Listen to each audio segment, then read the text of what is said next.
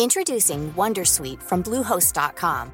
Website creation is hard, but now with Bluehost, you can answer a few simple questions about your business and get a unique WordPress website or store right away. From there, you can customize your design, colors, and content.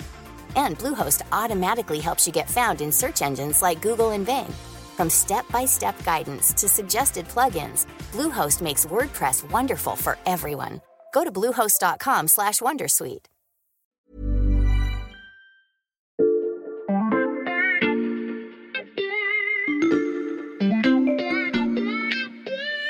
Salut, c'est Xavier Yvon. Nous sommes le mardi 11 juillet 2023. Bienvenue dans La Loupe, le podcast quotidien de l'Express. Allez, venez, on va écouter l'info de plus près. À la rédaction de l'Express, on discute régulièrement des thèmes à traiter dans la loupe autour d'un café ou à midi quand on descend manger à la cantine. Et quand un journaliste nous parle d'un de ces sujets, il arrive qu'on soit immédiatement accroché. C'est précisément ce qui s'est passé avec l'épisode du jour et c'est Alexandra Saviana, journaliste au service Société de l'Express, qui nous l'a proposé. Salut Alexandra. Salut Xavier. Est-ce que tu peux raconter à nos auditeurs Comment t'es venue l'idée du sujet dont on va parler aujourd'hui?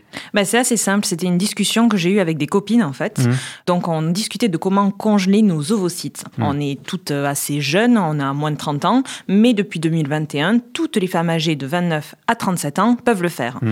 Et quelques jours après cette discussion, patatras. J'ai été ciblée sur Instagram par une pub qui a retenu mon attention. Bah tiens, regarde, j'ai même fait une capture d'écran. Ok, alors on y voit un jeune homme entre 25 et 30 ans, blond aux yeux bleus. Avec un sourire très Colgate, très très très gendre idéal, presque un peu trop parfait même, un peu Mm. trop lisse.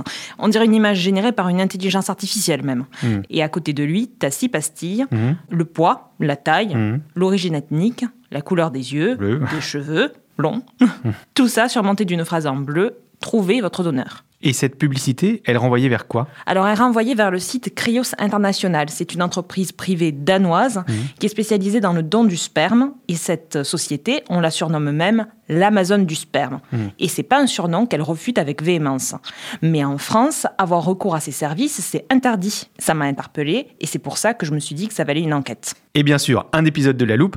Dans ce podcast, on va vous parler des méthodes de Cryos International, des besoins auxquels elle entend répondre, et même de certaines expériences scientifiques qui espèrent révolutionner la procréation médicalement assistée. Comment fera-t-on des bébés demain? C'est la question qu'on passe à la loupe aujourd'hui.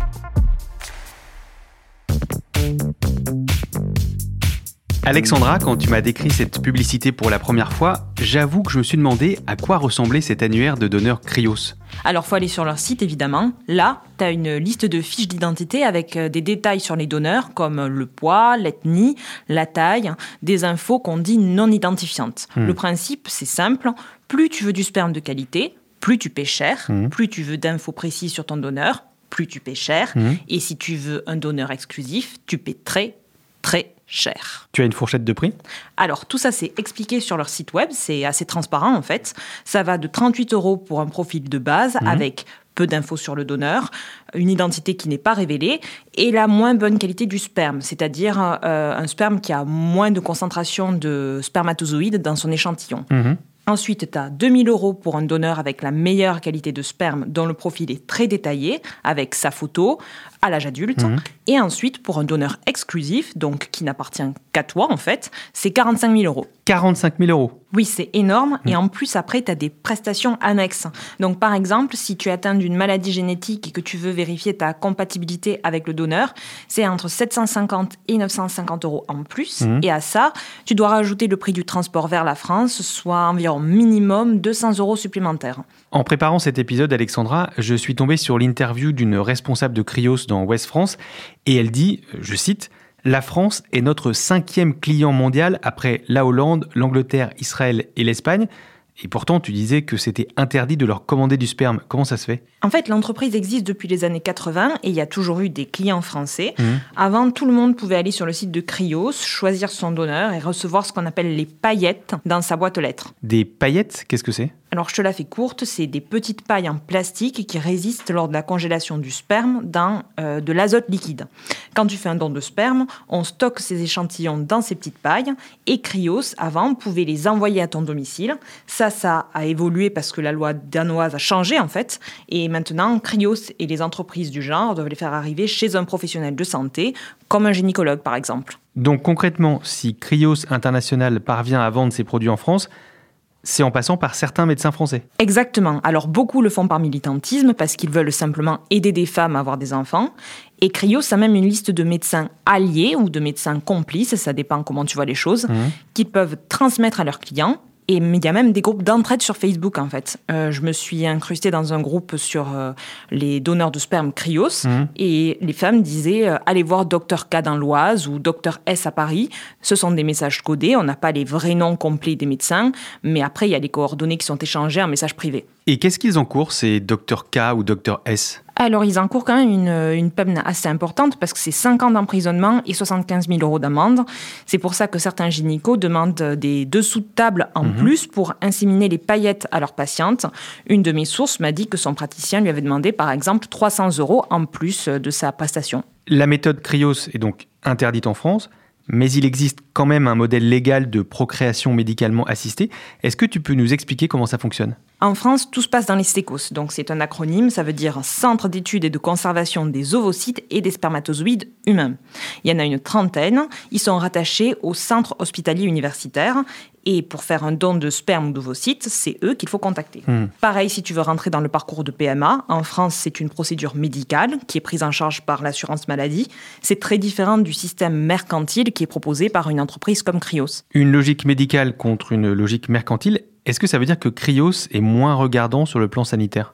Non, ou en tout cas, eux mettent en avant leur rigueur. Sur leur site, ils expliquent bien que les donneurs subissent une, évaluation psychologique, mhm. une enquête génétique, comme les donneurs du SECOS en France. Et en plus, ils vont plus loin. Ils ont des tests non médicaux, comme des analyses graphologiques, des tests de personnalité. Ça conduit à une grosse sélection des donneurs. Seulement 5 à 10% des candidats au don chez Cryos sont acceptés, assure l'entreprise. Mais donc, qu'est-ce qui distingue ces deux méthodes? Ben, Déjà, en France, le don de sperme ou d'ovocytes, c'est un don, justement. Hmm. Les donneurs ne sont pas rémunérés, contrairement à ceux de l'entreprise danoise. Hmm. Et puis, ce n'est pas possible de choisir son donneur sur catalogue, de le choisir tout court, en fait. Hmm. Le seul appariement possible, c'est-à-dire la seule sélection, hmm. elle est réalisée par les SECOS. Donc, si par exemple, donneur et receveur sont porteurs d'un gène qui favorise certaines maladies génétiques, ils vont s'arranger pour ne pas les apparier ensemble. Et dans la mesure du possible, ils vont essayer de coupler des donneurs-receveurs en fonction des critères physiques, hmm. c'est-à-dire pour que les parents ressemblent à leurs enfants. Et comme il y a moins de donneurs de certaines ethnies en France, ça peut allonger la durée de la PMA parce que les parents veulent avoir un donneur qui leur ressemble, tout simplement. Tu disais tout à l'heure, Alexandra, que pour les clients prêts à en payer le prix, l'identité du donneur de Cryos pouvait être révélée. Qu'en est-il avec les sécos en France? Pendant longtemps, le don était anonyme. Les seules infos auxquelles on pouvait avoir accès étaient non identifiantes, mhm. donc c'est-à-dire l'âge, le poids, la taille du donneur. Mais il y a eu un fort militantisme de certains enfants issus du don depuis, et la loi bioéthique a ouvert ce qu'on appelle le droit aux origines. Donc en gros, si tu donnes ton sperme ou tes ovules aujourd'hui, mhm. les enfants nés grâce à ton don auront le droit de demander des critères identifiant aux sécos une fois qu'ils auront atteint leurs 18 ans, savoir ton nom, ton prénom, le lieu où tu as fait le don. Merci Alexandra, on comprend bien les deux logiques derrière ces modèles. Reste à savoir pourquoi certains futurs parents favorisent le recours à Cryos plutôt qu'aux sécos français.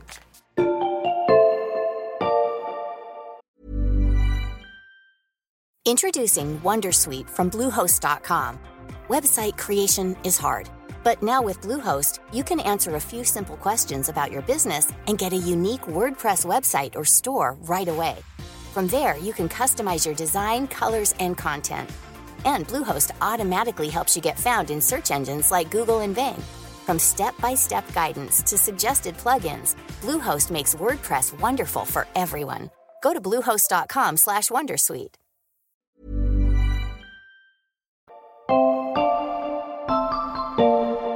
Lors de ton enquête, Alexandra, tu as échangé avec plusieurs femmes qui ont acheté des paillettes de sperme à Cryos.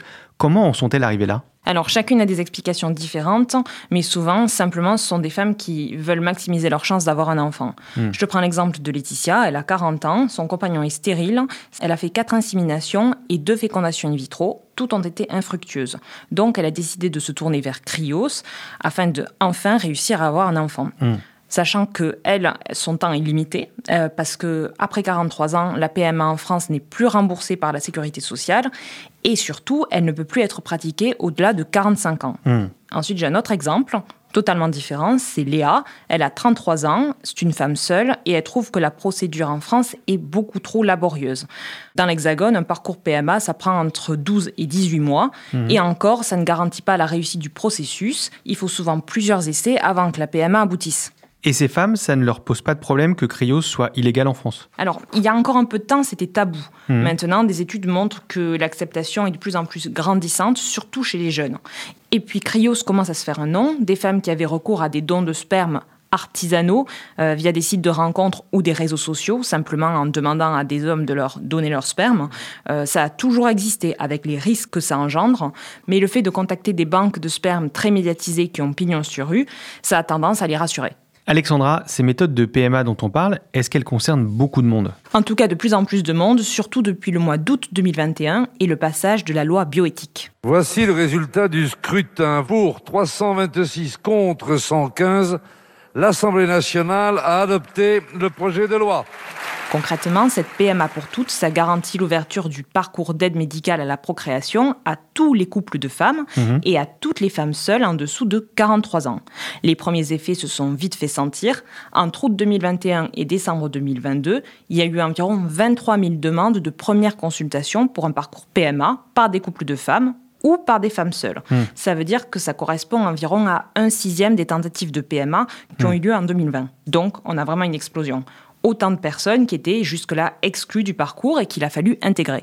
Une hausse de la demande donc et est-ce que l'offre a suivi? Je pense notamment à l'offre de spermatozoïdes, si tu me permets l'expression. Alors, il y avait une grosse crainte avant l'adoption du projet de loi bioéthique sur le droit aux origines, c'est que finalement, le fait de connaître les donneurs, hmm. que les enfants puissent connaître à leur majorité qui avait donné le sperme, ça les décourage. On voit plutôt l'effet inverse. Hmm. De quelques 300 donneurs en 2019, on est passé à plus du double, 764 en 2022. Hmm. La médiatisation du projet de loi a sans doute joué. Maintenant, le problème ne se situe pas vraiment là, mais plutôt du côté du manque de personnel, voire même du manque de sécos en France. Tout simplement, on n'a pas assez de locaux, c'est pas adapté à la nouvelle demande. Et tout ça, ça ralentit le processus et ça risque de ne pas s'arranger. Comment ça, ça risque de ne pas s'arranger? Bah, Dans de nombreux pays occidentaux, les femmes veulent avoir des enfants beaucoup plus tard. Mmh. Donc il y a un recul de la fertilité et surtout un risque de multiplication des demandes de PMA. Et puis généralement, il y a une baisse de la fertilité à l'échelle globale. Mmh. La concentration moyenne de gamètes dans le sperme de la population masculine a été divisée par deux depuis les années 70. Mmh. Et l'Organisation mondiale de la santé évalue à 18% le nombre d'adultes infertiles dans les pays riches. Donc ça concernerait environ 3,3 millions de personnes en France. Donc on peut imaginer que le nombre de PMA va encore augmenter dans les prochaines années et ça pourrait faire les affaires de l'Amazon du sperme danois. De l'Amazon du sperme danois, oui, mais pas que, parce qu'il y a des startups qui ont bien compris que cette question de fertilité, ça va être un enjeu majeur de nos sociétés dans les années à venir, mhm. et elles se positionnent déjà et elles font des expériences qui vont au-delà du cadre éthique de celui qui a été posé en 2021. Ces expériences, vous allez l'entendre, ressemblent parfois à de la science-fiction, mais certaines de ces startups pourraient réussir leur pari plus vite qu'on l'imagine.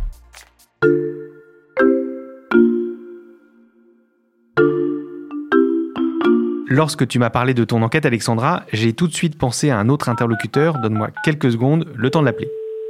Allô? Bonjour Robin Rivaton, ici Xavier Yvon. Bonjour Xavier. Je vous présente à nos auditeurs, vous êtes chroniqueur à l'Express et vous proposez régulièrement des analyses sur le monde des nouvelles technologies. Dernièrement, vous avez écrit une chronique sur les biotech de la procréation.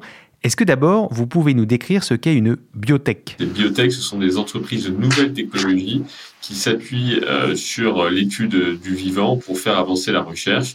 Et on a des biotech dans plein de secteurs, évidemment la, médecine, mais aussi la pharmacologie, la cosmétique. Il y a plein d'applications possibles pour ces, pour ces biotech. Et aujourd'hui, les biotech qui nous intéressent sont celles de la procréation, c'est-à-dire des startups innovantes qui vont tenter de remédier au problème de fertilité ou plutôt d'infertilité. Justement, Robin, de quelle manière elles entendent remédier au problème d'infertilité, ces startups? La révolution hein, dans l'étude de l'infertilité est venue de deux scientifiques japonais qui ont réussi à faire il y a quelques années maintenant une, ce qu'on appelle une gamétogénèse, c'est-à-dire qu'ils ont prélevé des cellules de la peau des souris et ils les ont reprogrammées, ils les ont transformées pour en faire des cellules souches, cellules souches qu'on peut transformer en n'importe quel type d'autres cellules. Et là, ils ont réussi à les retransformer en ovules. Et à partir de là, ils ont fait une fécondation in vitro. Et donc, ils ont réussi à faire naître des souriceaux viables à partir d'un bout de peau. Et donc, c'est cette technologie qui intéresse ces fameuses biotech. Évidemment, une fois que ce, qui a été possible chez la souris est devenu, euh, a été publié dans, Nature, en l'occurrence, bah, beaucoup d'entreprises se sont dit qu'elles pouvaient essayer de voir comment on pouvait translater cette opération à l'être humain. Et une entreprise est particulièrement vue sur ce secteur, c'est une entreprise qui s'appelle Conception, assez logiquement, entreprise californienne qui est dirigée par Matt Krisilov. Et donc ce Matt Krisilov euh, est homosexuel, hein, il le revendique très clairement, et son rêve, c'est de faire naître des enfants avec le patrimoine génétique de deux pères. Et donc sa conception, elle arrive à le faire sur des petits mammifères, hein, en fait, à reproduire l'expérience de chercheurs japonais en prélevant le matériel génétique de deux géniteurs mâles et en retransformant euh, ces cellules souches en cellules, euh, en gamètes, en cellules sexuelles, et ensuite à insérer l'embryon qui a été ainsi créé, évidemment, dans une mère porteuse. La technologie a fait ses preuves sur des souris. Peut-on imaginer qu'elle fonctionne aussi sur des humains? Alors, c'est évidemment très compliqué euh, d'imaginer une translation sur, euh, sur l'être humain, notamment parce que le patrimoine génétique de l'être humain est beaucoup plus complexe. Et donc, ces multiples étapes de euh, transformation d'une cellule à une autre, et puis après de fusion hein, de ces deux cellules, bah, à chaque fois, ça peut créer des, des problèmes de lecture et de retranscription du patrimoine génétique avec des risques de mutations qui euh, peuvent être mortelles pour euh, les futurs euh, fœtus et embryons.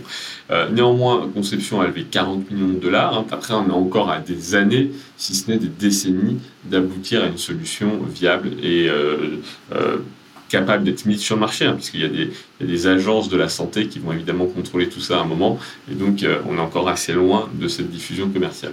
Ce que vous expliquez là, Robin, ça ressemble à de la science-fiction. Oui, bien sûr, mais toutes les technologies euh, sont passées à un moment par euh, la perception d'être de la science-fiction, et donc euh, il faut bien voir que ça avance, qu'il y a des progrès assez importants qui, qui se font jour. J'en veux pour preuve la naissance récemment d'un enfant au Royaume-Uni avec le patrimoine génétique de trois parents. Ça veut dire qu'on va tout simplement euh, créer un, embryon euh, en prenant le, noyau d'un ovule et un spermatozoïde et on va l'implanter à l'intérieur de l'enveloppe d'un autre ovule et donc on se retrouve à avoir un enfant qui a le patrimoine génétique de trois personnes. Un enfant qui a le patrimoine génétique de trois personnes, c'est donc déjà une réalité. Merci Robin, à bientôt. Bonne journée. Alexandra, tout ce que raconte Robin, euh, ces expériences scientifiques qui pourraient révolutionner la manière dont on fait des enfants, est-ce qu'on doit s'attendre à les voir arriver en France à moyen terme? On en est encore loin. L'adoption de la PMA pour toutes, ça a pris des années, hmm. même après qu'on ait décidé de lancer les états généraux de la bioéthique. Donc avant que ces manipulations-là soient autorisées, il faudra beaucoup, beaucoup de temps. Hmm. Et surtout, on n'est même pas encore sûr que ce soit possible.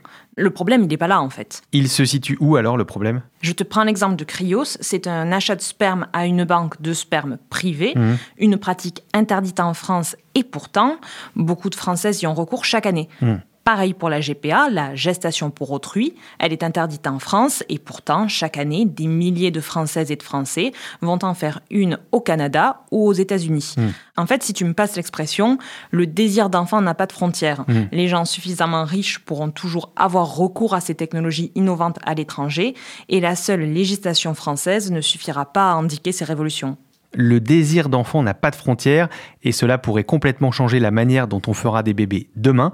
Merci beaucoup Alexandra. Merci Xavier. Alexandra Saviana, journaliste au service Société de l'Express, et Robin Rivaton, notre chroniqueur tech, allez lire leurs articles sur le site du magazine. En plus, le premier mois d'abonnement n'est qu'à 1 euro en ce moment. Et si vous ne voulez pas rater les prochains épisodes de La Loupe, pensez à nous suivre sur votre plateforme d'écoute, par exemple Deezer, Apple Podcast ou Spotify. Vous pouvez aussi nous laisser des étoiles ou des commentaires. Si cet épisode vous a plu, dites-le nous aussi par mail. L'adresse est toujours la même, la loupe at l'express.fr. Cet épisode a été écrit par Mathias Pengili, monté par Marion Gallard et réalisé par Jules Cro. Retrouvez-nous demain pour passer un nouveau sujet à la loupe.